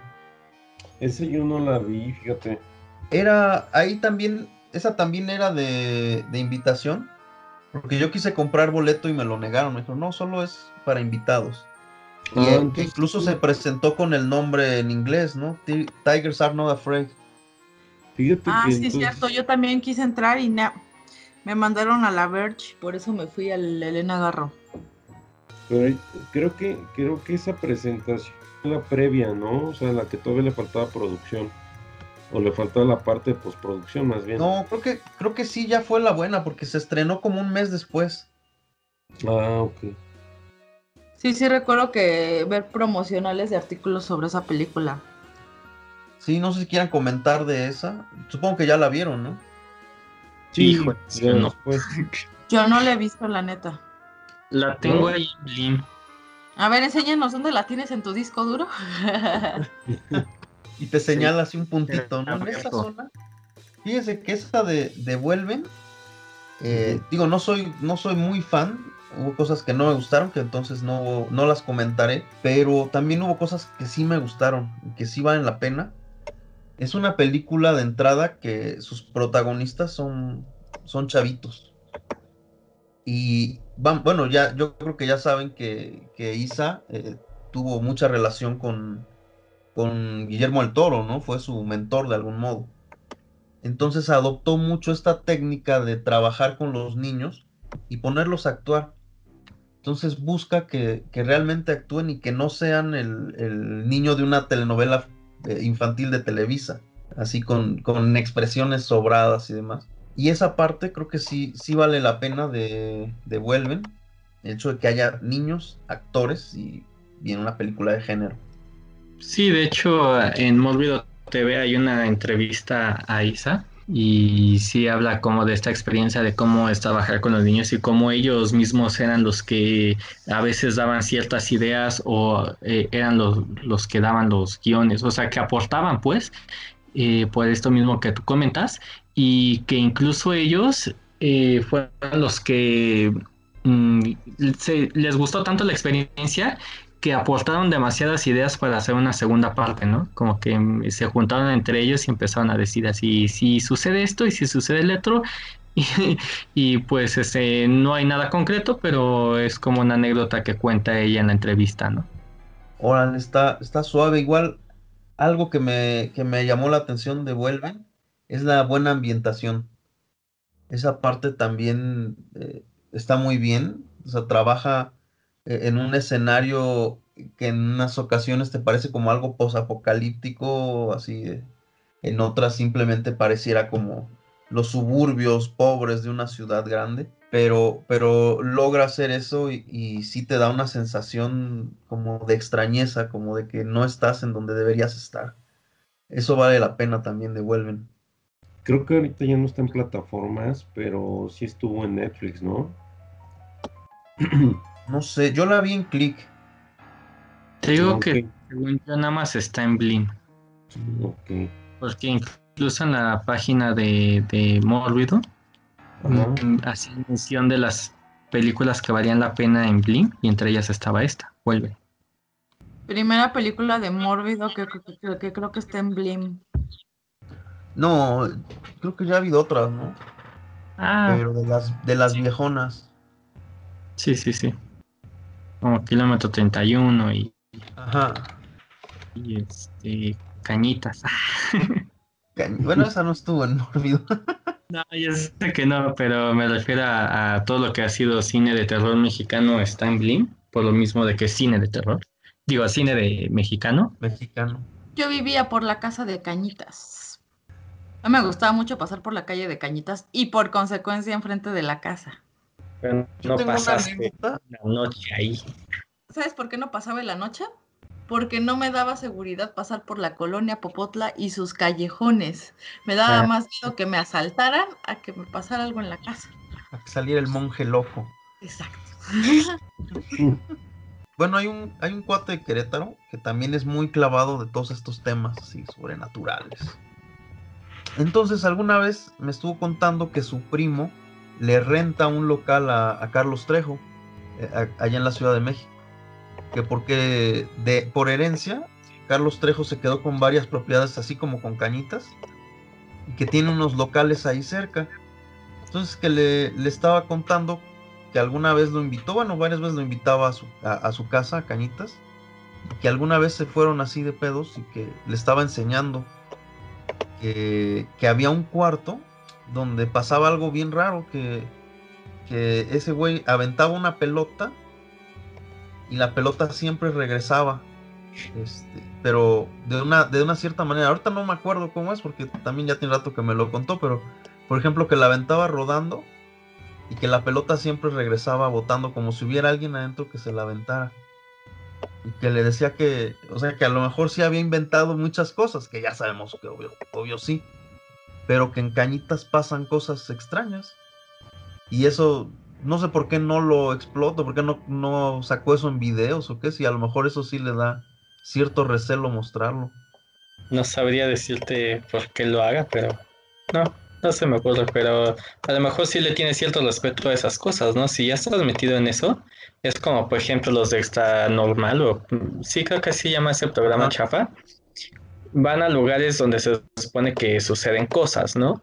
Y obviamente tienen un guion, tienen sus efectos especiales, todo ese rollo, pero cuando realmente les empiezan a suceder cosas reales es cuando ya se salen, ¿no? Cuando dicen, ya vámonos.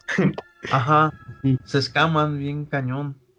Ajá, porque pues si estás en eso, pues sabes que sí hay que tener respeto, ¿no? Y digo que yo, por ejemplo, cuando me da paranoia y que empiezo a meterme en esos rollos, una vez estaba viendo una película con mi hermano que era de estos found footage, no sé cuál de todos, porque todos se parecen, que están en un psiquiátrico abandonado y de repente un güey agarra una ouija y yo así de, no, no lo toques. Y mi hermano, ¿por qué?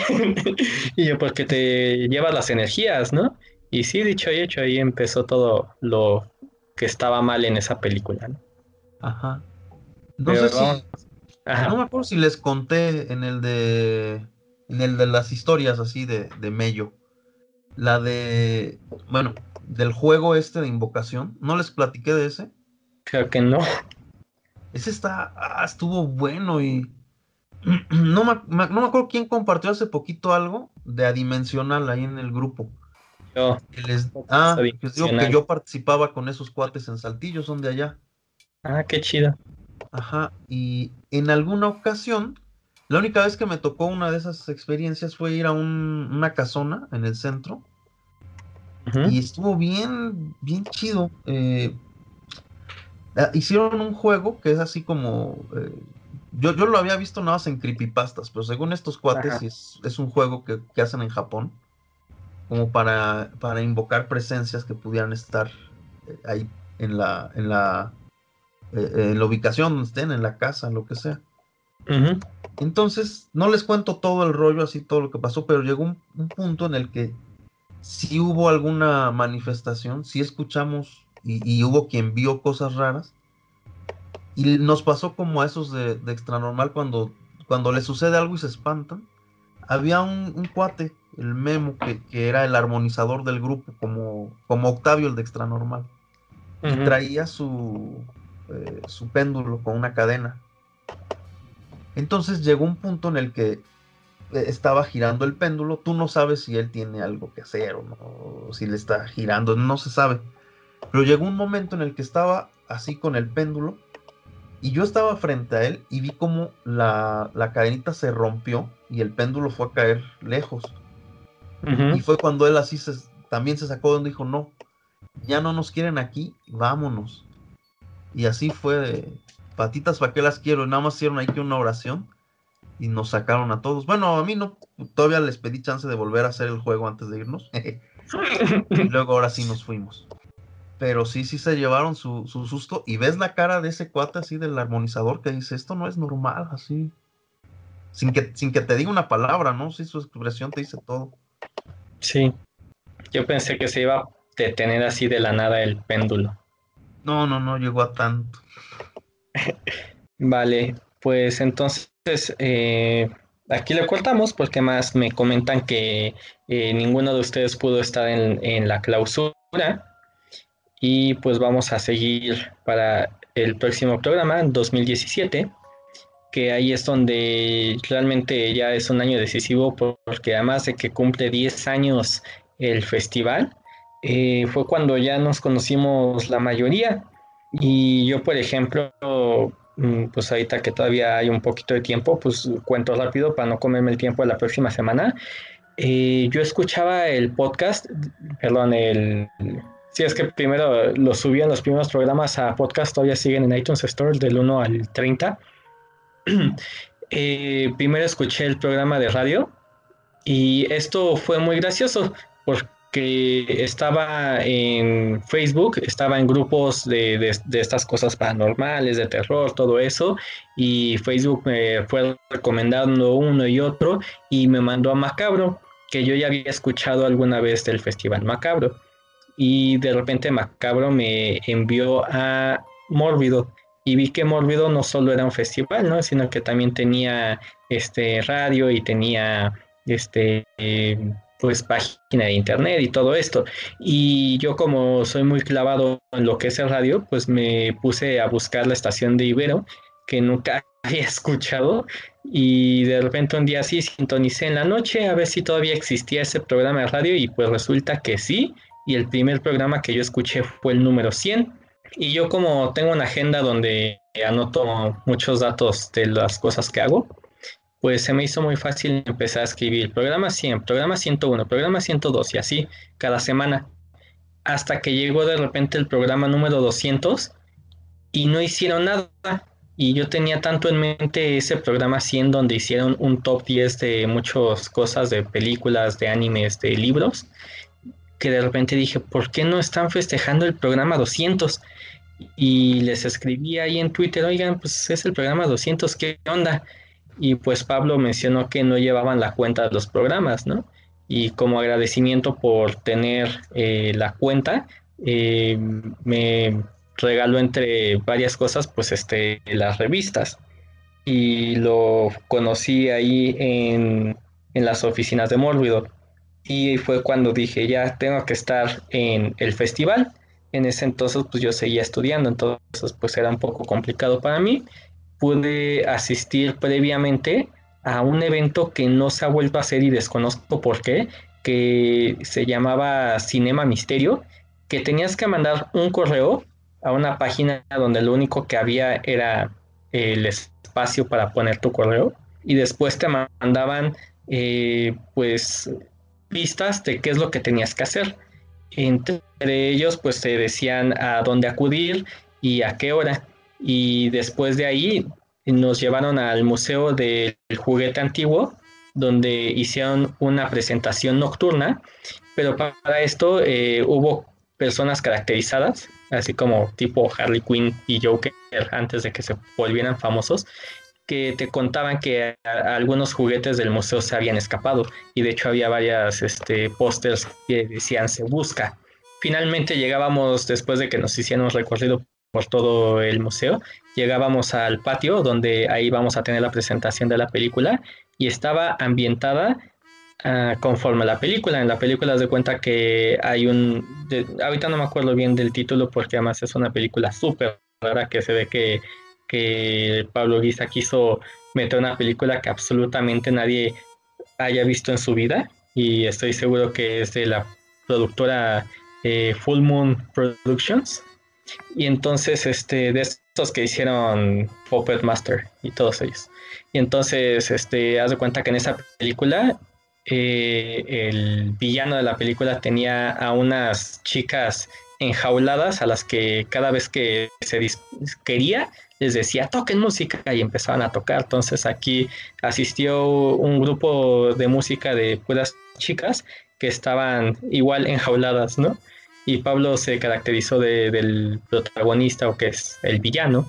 Entonces fue toda una experiencia, ¿no? Y yo me quedé con ganas de, volver, pero nunca más se volvió a hacer ese tipo de actividades, desconozco por qué pero eso fue, digamos, mi previo y lo que comentaba hace rato, ¿no? De que ya con Mórbido en la Ciudad de México ya empezaban a hacer eh, varias actividades fuera de las fechas del festival.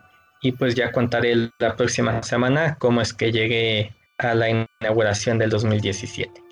Entonces me despido de todos, Osiris, Timor, Alfredo, gracias por estar el día de hoy y nos despedimos. Bye. Bye. Bye, y- bye. Y les deseamos feliz Feliz no, Halloween. y feliz no Día de Muertos. Esto fue Pandemortium. Nos escuchamos en la próxima. El panadero con el pan, el panadero con el pan, el panadero con el pan, el panadero con el pan.